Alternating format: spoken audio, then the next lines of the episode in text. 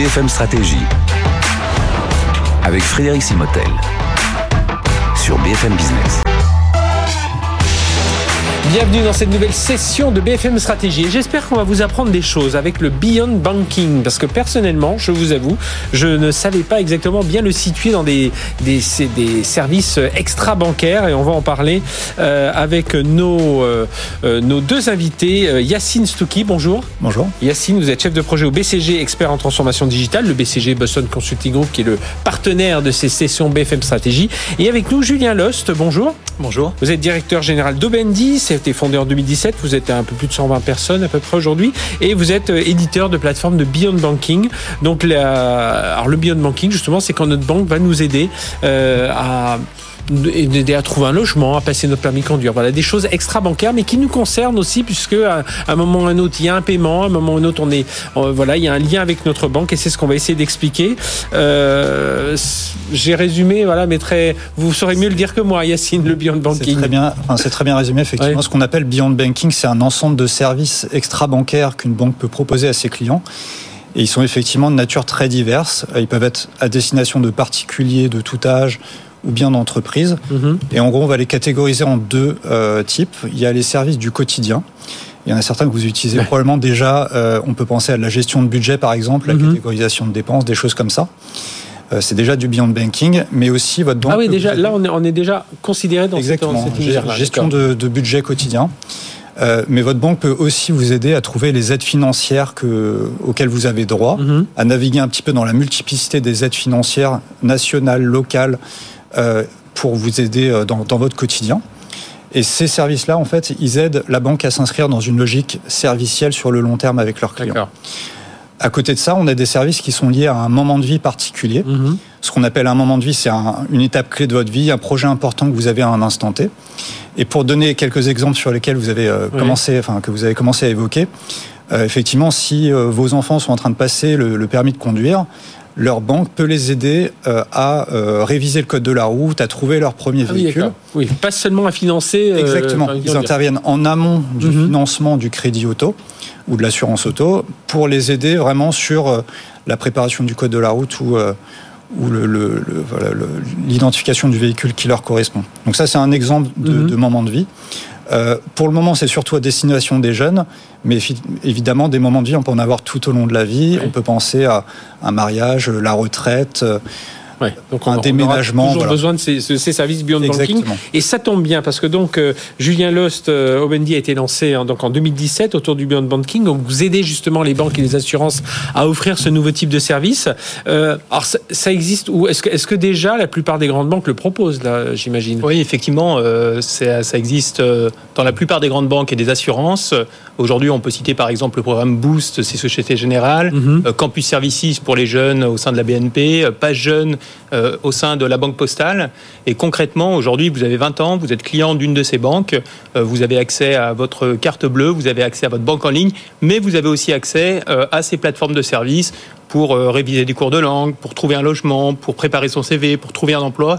Tout ça, c'est du beyond banking et euh, ça touche déjà des millions de Français. Et c'est là où, Bendy, vous jouez cette interface, là, c'est là où vous intervenez entre la banque, ses clients et un tiers qui est celui du permis de conduire, euh, etc. Exactement. Nous, on gère euh, à la fois la plateforme et l'ensemble des services qui sont sur ces plateformes. Alors, Yacine Stouki du BCG, pourquoi cette démarche elle est importante pour les banques aujourd'hui? Alors, on sait, tout le monde essaie de, voilà d'attirer des clients, de les retenir, de les fidéliser. Donc, c'est uniquement dans cet objectif? Alors, c'est effectivement un, un, des objectifs clés de renforcer la relation client et c'est ce qu'on a voulu expliquer dans un livre blanc qu'on a publié avec Julien mhm. euh, sur le, thème du beyond banking. Et ce qu'on y mentionne, c'est que les banques traditionnelles font face à trois types de pression.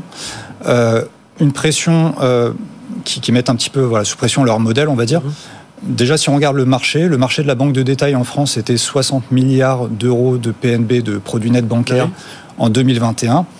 Quand on regarde un peu plus en arrière, en 2015, on était à peu près au même niveau. Et donc, on, a vu euh, un marché mhm. qui est euh, plutôt stagnant, on va dire. On a même une légère baisse de 0,3% par an euh, ah annualisée sur cette période 2015-2021. et les perspectives pour la suite sont Là, on est monde bancaire de façon générale. Hein. C'est pas les fintechs qui sont venus piquer de. Alors, c'est vraiment au niveau de la banque, de, le marché de la banque de détail. Banque de détail en France. Mhm. à côté de ça, il y a effectivement j'allais venir sur la concurrence, une concurrence qui a été renforcée avec un modèle de, de, banque traditionnelle qui a été challengé évidemment par les néobanques, mais pas que. Il y a des fintechs effectivement qui sont apparus sur le marché. Mhm. Il y a aussi des acteurs euh, un peu plus euh, extérieurs, on va dire, à ce marché-là, comme Apple qui a lancé son Apple Card. Oui, c'est ça. Euh, et tout ça vient challenger aussi le, le, modèle des banques traditionnelles et leurs marges. Et enfin, il y a aussi les clients.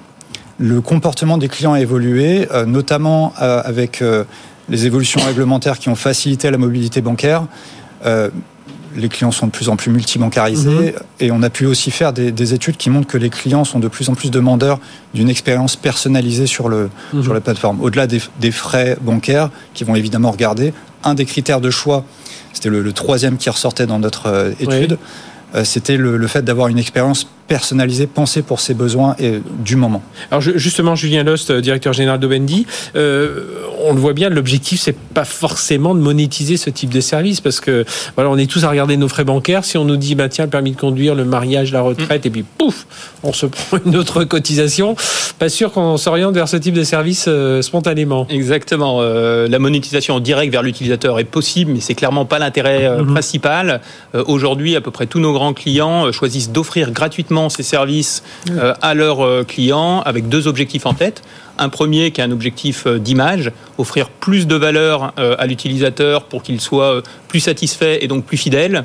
Et un deuxième objectif qui est un objectif de business, grâce à la connaissance client, pouvoir faire un rebond commercial approprié et à propos, et du coup faire encore plus de, ventes vis-à-vis de ce client-là. Si je suis un peu plus précis là-dessus, euh, globalement, tout ce qui se passe sur la plateforme est traqué, bien mhm. sûr avec le consentement de l'utilisateur, mais on sait quels sont les services utilisés, euh, à quel moment, par qui. Euh, ça nous permet, comme le disait Yacine, de détecter des moments de vie. Est-ce qu'il y a un projet familial? Est-ce qu'il y a un projet de reconversion professionnelle, un projet de déménagement? Et ensuite, on remonte des motifs de contact dans le CRM de la banque. Mhm. Et le conseiller bancaire, lui, il voit ces motifs de contact arriver. Il peut rappeler le client et euh, lui proposer le bon produit bancaire par rapport à sa situation. il ne va pas forcément lui financer son permis de conduire, mais il va lui dire tiens, vous avez peut-être acheté une voiture et peut-être que là, bah, là, on est là. Exactement, c'est l'exemple classique. Hein. On ne va pas mhm. forcément vers des cas très compliqués, mais on a des cas qui marchent. Euh, le permis de conduire en est un. Aujourd'hui, quand on a un utilisateur qui révise le code de la route en ligne, clairement, ça fait remonter un motif de contact auprès du conseiller bancaire qui sait que d'ici quelques mois, il y aura sûrement un achat. Donc, soit une assurance auto, soit un crédit conso à proposer. Et, euh, et on voit que ces motifs de contact sont deux fois plus traités que les motifs de contact traditionnels, comme la date d'anniversaire. Donc, c'est vraiment quelque chose qui plaît aux conseillers bancaires. Yacine, ça veut dire que les banques doivent avoir cette maturité Hein, autour de la data. On n'arrête pas d'en parler aujourd'hui avec l'éruption de l'IA. On se dit qu'il faut être mature sur sa data. Mais là, en l'occurrence, euh, bah voilà, il faut bien suivre euh, en détail toutes ces, toutes ces datas. Exactement. Les, services dont, auxquels Julien fait référence, c'est la mécanique qui permet d'avoir un conseiller commercial in fine qui contacte un client sur la base de l'utilisation qui a été faite de la plateforme. Ça, repose vraiment sur une utilisation de la donnée qui est assez poussée et ça nécessite une bonne maturité de l'organisation. Au BCG, on mesure depuis 2015 le niveau de maturité des organisations. parce que là, on est tous utilisateurs, on voit, voilà, c'est un peu. Exactement. Parfois, c'est très bien fait, d'autres fois, voilà, c'est un petit peu bancal. Et, et, alors, quand on regarde justement, on suit à peu près, enfin, un petit peu plus de 1000 entreprises dans le monde, de tous secteurs confondus. Et quand on regarde le secteur bancaire par rapport aux autres secteurs, il est plutôt dans le haut du panier. C'est, ce sont parmi les, acteurs les plus mhm. avancés, avec assez logiquement les entreprises technologiques. Euh, et pourquoi elles sont plus avancées? Parce qu'elles ont réussi à déployer évidemment des, plateformes technologiques, une infrastructure qui permet d'héberger et de valoriser ces données en faisant tourner des algorithmes. Mhm. Mais ça va bien au-delà. Il y a aussi des sujets de compétences, attirer les, les bonnes compétences des data scientists, des data engineers qui permettent de traiter euh, ces données-là.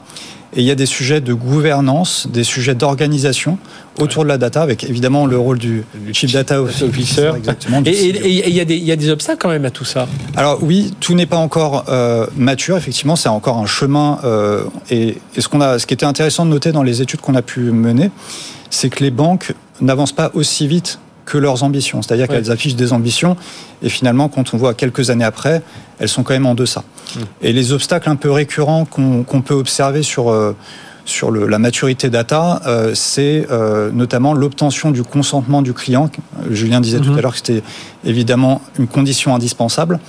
Pour pouvoir obtenir le consentement du client, il faut évidemment leur proposer des services qui vont valoriser. D'où l'intérêt d'aller vers des services de beyond banking que les clients euh, voit comme étant utile dans un moment pour créer un peu ce lien de confiance. Hein, c'est ça l'idée. Et j'imagine que vous avez vu un peu toutes les avancées. Vous existez depuis 2017, hein, je rappelle au Bendy. Donc vous avez vu toutes ces avancées là et vous voyez voilà quels avantages ça peut apporter aux banques d'utiliser ce, type de, de, service beyond banking. Ah oui, clairement depuis 2017, euh, il y a eu des, évolutions sur la, la, collecte de données notamment. Euh, Aujourd'hui, trois, trois retours d'expérience qu'on peut avoir. Le premier, c'est que l'utilisateur est de plus en plus sensible au partage de sa donnée. Donc clairement, il faut être dans une pédagogie gagnant-gagnant, mhm. lui expliquer vraiment ce qu'il va avoir comme valeur ajoutée additionnelle s'il partage sa donnée. Euh, deuxième enseignement, c'est que on demande de moins en moins euh, de la donnée euh, à froid dans des formulaires un peu un peu standards, et on utilise le service comme un prétexte pour aller chercher cette donnée additionnelle. par exemple, au moment où on recherche un emploi, c'est assez simple de demander le lieu de domicile si l'utilisateur est prêt à déménager. Et enfin, la troisième, le troisième enseignement, c'est que les, les, clients se concentrent aujourd'hui vers la valeur à data, mhm. c'est-à-dire de la valeur euh, comportementale plutôt que déclarative. Qu'est-ce qu'il fait dans la plateforme plutôt que qu'est-ce qu'il nous y raconte Et euh, de la donnée contextuelle plutôt qu'identitaire. Euh, finalement, quels sont ses enjeux du quotidien plutôt que qui il est en termes de date de naissance et d'éléments d'identité un peu standard? Et je regardais les chiffres, hein, les impacts. Le score de recommandation de la banque gagne 8 à 10 points. L'accélération des ventes de produits bancaires, c'est 25%. Donc on a vraiment des résultats concrets là aujourd'hui. Exactement. Des résultats concrets aussi bien sur, euh, sur l'image que sur le, business. Après, euh, pour être transparent, il y a, des, il y a, des, euh, il y a une hétérogénéité dans ces performances-là, mais on a des facteurs de performance qui sont clairement identifiés. Le premier étant clairement de communiquer autour de ces, de ces initiatives. Pour que ça marche, il faut déjà que le client sache que ça existe et ait envie d'aller vers sa banque pour utiliser ce genre de service.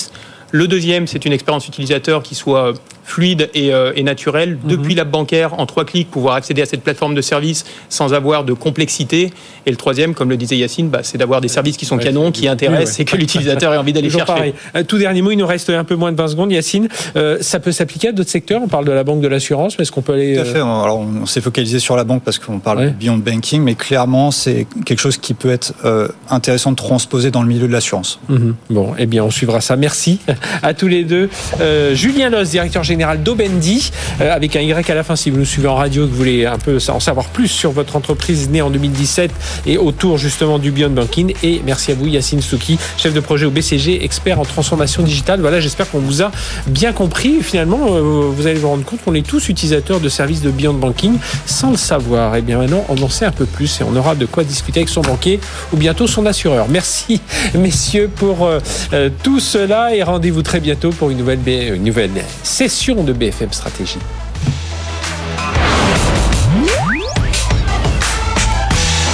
BFM Stratégie sur BFM Business.